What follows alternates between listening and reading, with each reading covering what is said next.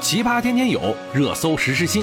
欢迎收听《热搜有话说》，我就是打开天窗说亮话，帮你蹭热点的。想要好声音，十五块钱二十个菜的自助餐，它到底香不香呢？成都街边的一家老板就推出了这样的自助餐，这可把全国人民啊羡慕的不得了啊！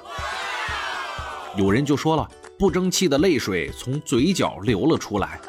这里就能够看出网友是真的被感动的五体投地啊！这个自助餐还是有荤有素，并且呀，八十五岁以上的老人免费，唯一的要求就是不能浪费。哎，我知道你脑子里面马上就会出现两个问题，第一个就是好不好吃呢？第二个就是赚不赚钱呢？首先我们来说好不好吃，我可以说敢在成都街头开饭店的，那没有两把刷子还真是不行啊！成都任何一个餐馆想要开张营业下去，那厨子的手艺必须是过关的。甚至于他们小饭店的厨子到了其他省市餐厅做个行政主厨，可能问题都不太大。所以啊，成都街头的自助餐口味是绝对没有问题的。另外，大家可以看看今天节目的介绍截图，你就可以看到他们的菜品了，确实还是不错的。第二个问题就是赚不赚钱呢？这确实是个好问题，甚至有很多网友都在说，希望老板娘啊不要坚持不下去。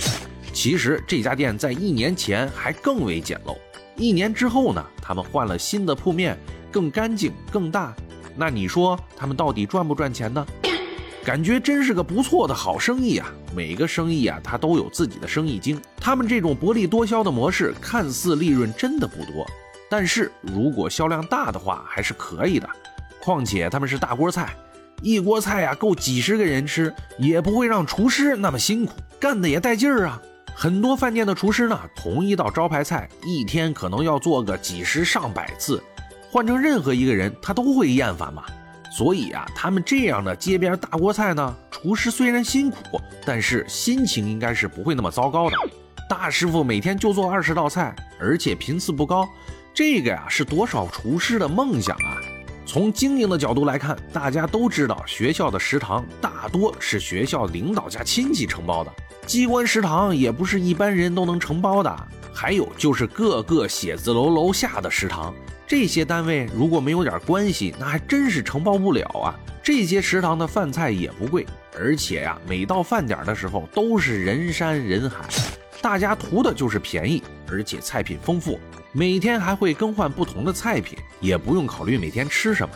这些食堂啊，从二零一七年开始，雨后春笋般的开在了各个写字楼和工厂附近。他们都承诺正品食用油、正品米面接受监督，而且环境卫生啊，那是真的有保障的。现在我们来敲黑板了，我们现在到底是应该做高端市场，榨取更多的溢价空间，还是应该放低姿态，多做一些薄利多销的生意呢？我直接说结论，我的建议是做薄利多销的生意，因为从目前的市场来看啊，受疫情影响，全行业都会有所收缩，这就意味着奢靡的高消费行业会受到重创。当挣钱不容易的时候，又有谁会去花一些没有必要的溢价开销呢？你也可以想一下，最近身边的人还有多少人在跟你谈一些文玩字画、高价茶叶呢？高消费的打卡地是不是也都下沉变成了平民可以消费的打卡店呢？太难了。目前实体经济最大的开销其实就是场地的租金。如果没有有效的利用场地，势必就会造成浪费。找到平衡点呀是非常重要的，否则就会造成虚假繁荣。貌似销售额很高，但是房租成本占了大半，再算完人工的成本呢，基本上老板都是在给房东和员工打工喽。一个不小心还得承担百分之百的风险。我操！你是支持高端消费的产品呢，还是愿意做薄利多销的商品呢？也欢迎大家在留言区讨论。我们今天的热搜有话说，就说这么多，我们明天见。